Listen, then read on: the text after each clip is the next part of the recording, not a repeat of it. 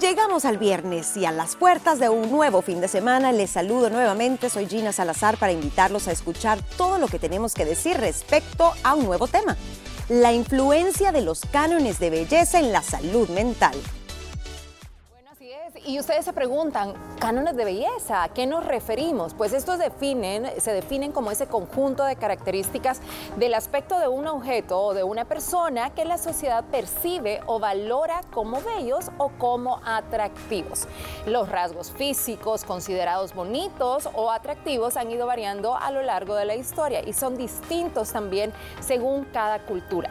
Este patrón de belleza establecido afecta en muchos aspectos de nuestra vida, pues influye en nuestra manera de vestirnos, de peinarnos o incluso hasta puede incidir en qué comemos o en cuánto deporte nosotros practicamos. Lo preocupante de todo esto es qué sucede cuando no logramos encajar en estos ciertos cánones de belleza y cómo esto puede venir a impactar nuestra salud mental y por ende también nuestra autoestima. Muchos dicen que es la tiranía de la belleza que nos transmiten los medios de comunicación lo que afecta a muchas formas eh, al cómo nos percibimos y además también nuestra salud mental. Lo cierto es que hay algo en lo que todos estamos cerrando de manera global, incluyendo en las esferas familiares y educacionales. La tiranía de la belleza es ese arquetipo que te inculca estándares a veces inalcanzables que solo pueden ocasionar sufrimiento, trastornos de la conducta alimentaria, depresión o dismorfia corporal. Fíjense, niñas, que veía una frase y me, me impactó mucho porque decía, nadie nace odiando su cuerpo, sino es la sociedad o tu entorno que te enseña a verte de cierta manera y en muchos casos a llegar a detestar lo que ves. ¿Por qué será que sentimos esa necesidad de vernos de cierta manera o de lucir de cierta forma? ¿Qué creen ustedes? La industria. Yo creo que tú lo has dicho bien en tu introducción. Creo que la industria en gran parte es responsable de ese, de ese arquetipo que nosotros nos creamos y heredamos, porque tampoco, como tú decís, nadie nace odiando su, su esencia, sino que es esa mamá o es ese papá que dicen, ay, es que saliste gordito, ay, es que el color de piel, ay, es que tenés que, no te van a querer si no alcanzas esas medidas y no te vas a lograr casar. Vamos creciendo o reforzando ese estereotipo de belleza. Miren, yo he escuchado, ya que Mónica lo mencionaba, he escuchado a mamá diciendo, ay, mira, y me nació con las orejas así. O sea, preocupados porque tal vez... Y, y me pongo en los zapatos de esa mamá y la entiendo, pero al mismo tiempo digo, pero ahí tiene a su bebé y está completito y está sanito. Entonces, qué difícil es porque si estamos esperando, hasta esa emoción puede estar afectada por, quiero verlo de, de, de, cierta, manera. manera. Sí, fíjate que este es un tema que te da tanto para pensar y se va automáticamente pensando en esa etapa que es la adolescencia, pero esto llega a afectar en cualquier etapa de la vida. No necesariamente únicamente a los adolescentes, pueden hacer aquellas mamás que ya después tuvieron hijos y que ven su cuerpo y no lo sienten bien. Eh, puede ser también en los caballeros, niñas. Creo que de un tiempo para acá ha tomado mucho auge también en los hombres y yo creo que es lo que te dicen que es perfecto. Por ejemplo, yo no sé si ustedes ya hayan escuchado o alguna vez escucharon y yo me ponía a pensar que antes decían, ah, no, está gordito, es que está sano. Sí, está hermosa. Abuelita, está sano. Hermosa. Sano era Y ahora es, está delgado, está sano. Sí. ¿Sabes cómo va cambiando todo a veces eh, por generaciones? Pero yo creo que sí somos responsables, uno, las palabras que salen de nuestra boca, y dos, lo que consumimos, niñas. Sí, mira, yo creo que es un combo de un montón de, cosas. Eh, sí creo que hay personas con cierta predisposición a tener em, ciertos traumas u obsesiones porque está impreso en tu, en tu personalidad, a lo mejor sos obsesivo y se van por ese camino. Yo creo que además de lo que consumí, las palabras que escuchás, los estándares de belleza que cambian cada década o si no, pues con menos tiempo, yo sí creo que sucede por ese deseo de pertenecer. O sea, inconscientemente tú querés pertenecer, querés que digan, ah, ella se ve bien porque cumple con esos requisitos, porque es 90, 60, 90, hoy ya ni siquiera es esa medida. Que te acepten el hecho de que te ves popular o cool, porque no querés ser la o el diferente. Eso también creo yo que tiene mucho que ver, esa inseguridad. Tiene mucho que ver y yo me preguntaba, nosotros somos parte de una industria y hay muchas eh, personas que dicen, ahí también se encuentra el problema, porque hay un cierto estándar que es el que, el, que encaja perfectamente. En nuestro caso, en nuestro trabajo, la belleza sí importa, el físico, la Pero apariencia. qué belleza, qué belleza. es la, estandarizada por el mundo occidental. También hay que pensar de, dónde viene, sí, de las palabras que salen de nuestra boca, de los arquetipos, de esa mamá, de ese papá, de esa generación. Pero, a ellos, ¿quién se los metió? yo creo que el mundo del lado occidental siempre ha tenido más fuerza en el tema difusión. Ha podido exportar la moda, ha podido exportar los cánones de belleza, ha podido exportar eh, cuáles son las medidas perfectas para los concursos de belleza. Entonces es el que dicta la pauta. Por eso ahora todas las asiáticas, o en gran mayoría, porque ahora, ojo, hay mucha fuerza en los maquillajes asiáticos, pero eh, dejando de lado eso, todo el mundo está tratando de occidentalizar sus rasgos, sus medidas, su tono de piel. Yo sí creo que de este lado del mundo y la industria, como tú decís, ha dado la pauta y tiene mucha influencia para que el mundo entero esté queriendo homogenizar esos estándares. ¿En algún momento de sus vidas se sintieron afectadas por esto? Ana Pau, por ejemplo, tú participaste en eventos de belleza. Ajá, yo estuve en Nuestra Belleza México. Buena pregunta me haces, pero mm, siento que obviamente te mentiría si, si, yo les digo que nunca me he dejado llevar por, por lo que ves, por lo que te venden los medios, pero siento que algo que yo he tenido que me ha ayudado mucho es que mi mamá desde el día uno me inculcó que la belleza es subjetiva y siempre, y más cuando entré a ese concurso. Porque estando dentro de, ese concurso había diferentes tipos de belleza, a pesar que todas fuéramos de la misma nacionalidad. Teníamos diferentes tonos de piel, diferente estatura, diferente color de ojos, eh, pero no, yo no siento que me haya afectado.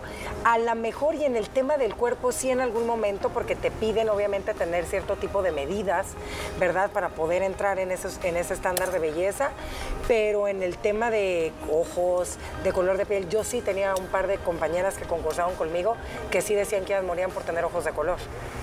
Claro. ¿Me entiendes? Por ella tener los ojos de color. Me gustó mucho algo que dijiste y siento que es bien cultural. Fíjate que yo estuve viendo y la cultura asiática, fíjate cómo hacen todo lo opuesto a lo que nosotros hacemos. Nosotros vemos tutoriales de belleza para aprendernos a hacer esos delineados que yo he querido aprender, que les he el compartido. Cat eye. El cat eye espectacular. Ellas utilizan, no la mayoría, pues, pero muchas de ellas, cierto tipo como de tapes para hacerse el ojito un poco más redondo. Y allá yo no sabía que entre más blancas sea su piel, porque sabemos que el skincare que tienen allá es espectacular, o sea, todos los productos dicen que más bonita se les considera. Sí, y es que es un tema que ellos lo asocian con la clase social. Ahora imagínate, vente con otros los occidentales, doraditos, bronceaditos. Sí. Te fijas que también es bien cultural. Por eso es bien cultural. Sí, y es, y es realmente un tema de que uno quiere lo que no tiene. También eso es bien humano. De si es chiquita, quiere ser alta, la alta dice que es muy alta, la que es colocha quiere tener pelo liso, la que es liso colocha. Hoy tenemos un montón de avance en cuanto a cosmética, en cuanto a intervenciones quirúrgicas, y usted es libre de hacerse lo que quiera qué chivo, hay más opciones de mejorar aquello que no te guste. Yo siento que ahí no hay problema, es no quererte. Hay gente que por más que se arregle, se siente fea al espejo. Entonces ahí hay un problema de fondo grandísimo y es a donde vienen estos trastornos, estas adicciones a operarse, a la vigorexia o las otras trastornos alimenticios. Yo sí creo que es complicado. En mi caso, Lu, tal vez en mi adolescencia, que a uno le cambia el cuerpo, para mí, o sea, mi edad del chucho creo que fue en mi adolescencia, de verdad, a 12, 13 años que uno está desarrollando y no es ni niña ni mujer y te empiezan a salir los pelos en las piernas y estás como... Mm. Eh, mm, tal vez me sentía cachetoncita comparada a varias amigas que eran flacas, flacas, flacas y yo nunca tuve piernas delgadas. Y fue un trauma para mí hasta como los 18. Aprender a que mis piernas no, es que, no eran feas, pero no eran la típica de una teenager que es flaquita. Sí.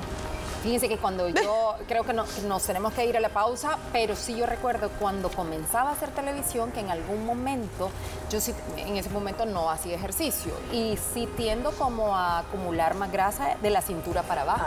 Y sí recuerdo que en algún momento sí me llamaron la atención y me dijeron, cuidado, no se vaya a engordar, porque no queremos una presentadora demasiado Y la televisión te suma también libras. Entonces sí recuerdo, hoy en día creo que un poco ha cambiado eso. Y, yo con esa pregunta antes de irme al corte, Miss Universo, acaba de pasar, ¿qué opinan de la chica que estuvo concursando de, de, Nepal? De Miss Nepal.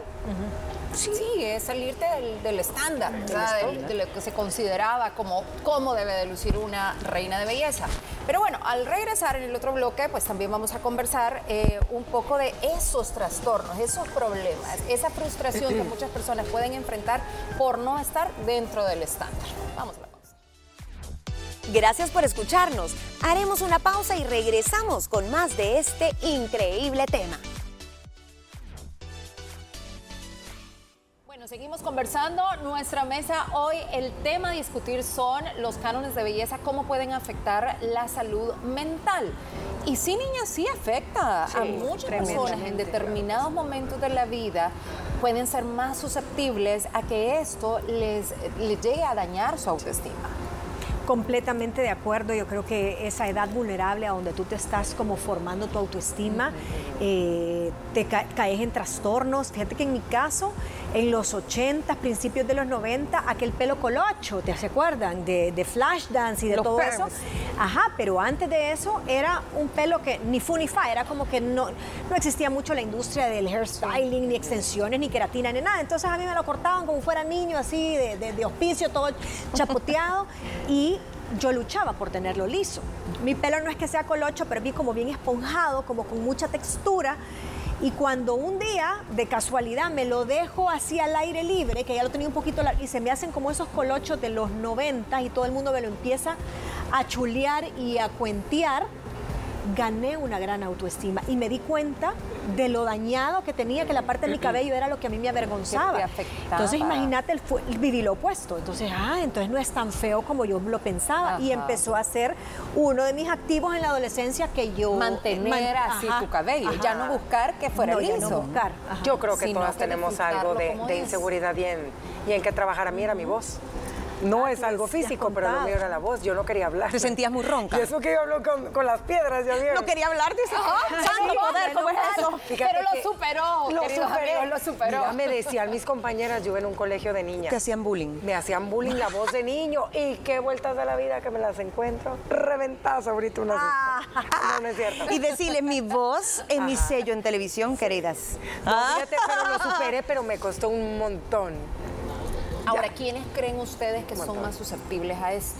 A que su salud mental sea eh, tocada por, por, estas exigencias de la sociedad, de ciertos estándares que nos exigen. Mujeres, y niñas y adolescentes, pero en general las mujeres, porque se les exige más el cómo se ven. O sea, uno puede ver guapísimo a un George Clooney, sabes que el hombre tiene panza, pero lo ves bello y se la perdonas. Pero las mujeres es que cara bonita, pero le falta cuerpo, o qué cuerpazo, pero la cara no sé qué. Es, mucho más exigente la sociedad, incluso nosotras, con las mujeres. Para mí que, somos el, grupo más vulnerable y sí creo que hay eh, personas que tal vez pueden rodar más pacho si tienen otro problema subyacente, si son personas que sufren de ansiedad o de una depresión, cualquier cosa te hace insegura. Yo creo que lo que vino a detonar son esos filtros en redes sociales que te hacen ver en el momento esa nariz respingada, los pómulos perfectos, las bocas. Creo que también eso ha llegado a afectar mucho a las a las nuevas generaciones que prácticamente pues con, con eso han crecido, ¿me entiendes? Pero te haces ahí nuevas generaciones? Me vas a disculpar, pero a mí me gustan los filtros. No, a mí también. Ajá, pero sí, somos, Pero nosotros llevamos, no, es que hay de filtros naturales a naturales, pero acuérdense que llevamos un programa donde decíamos que cómo afectaban estos filtros que literal te cambian el rostro completamente. Te hacen el ojo más ovalado, te sacan la pestaña, te perfilan el pómulo que realmente tú ves a la persona en filtro y la ves en vivo y son totalmente diferentes. Se, se, ponen en depresión porque quisieran ser algo que no son. Entonces, ¿cómo, ¿cómo no ser parte? Y quizás esto es lo último, porque me están diciendo que ya el tiempo se nos va. Cómo no ser parte del problema y sí ser parte de una solución, para que todos nos podamos sentir bien y tal vez si nos aceptemos tal cual, o por lo menos si algo tenés que, cambiar, lo cambies de la mejor eh, manera. ese es, para mí ese es el truco, o sea, moderarte. Creo que siempre es bueno ser aspiracional, buscar estándares, mejorarte y todo, que esté dentro de lo que tu genética, tu edad, tus posibilidades te da, pero no puedes cambiar eh, tu raza, no puedes cambiar tu etnia, rasgos que van inherentes a tu, a tu ADN eh, aceptarse, amarse, porque este es el estuche, como tú decís que te tocó, y hay que mantenerlo lindo en la medida de las posibilidades. Sí, y yo creo que algo muy bonito hoy en día es eh, que celebremos la diversidad, o sea, lo, el ser distintos. Por mucho tiempo hemos tenido que encajar, hemos tenido que ser iguales, que parecernos en muchas cosas. Y no, hoy eh, de verdad usted siéntase orgulloso de, lo que es, de cómo es, y, y acéptese, acéptese y ese cuerpecito que tiene por todo lo que hace por usted. Yo creo que eso es muy importante. Mira, y yo solo agregaría, acuérdese que lo que tiene adentro vale mucho más. Eh, cultívese, ámese de amor también. Esa autoestima no depende de lo que diga. Sí, lo que digan los demás, sino lo que usted siente. Muchas gracias por escucharnos durante toda esta semana. Recuerda que también puedes sintonizar nuestro programa de lunes a viernes a través de la señal de Canal 6 a las 12 del mediodía. Y siempre te invitamos a que nos sigas en redes sociales como arroba liberadas TCS. ¡Feliz fin de semana!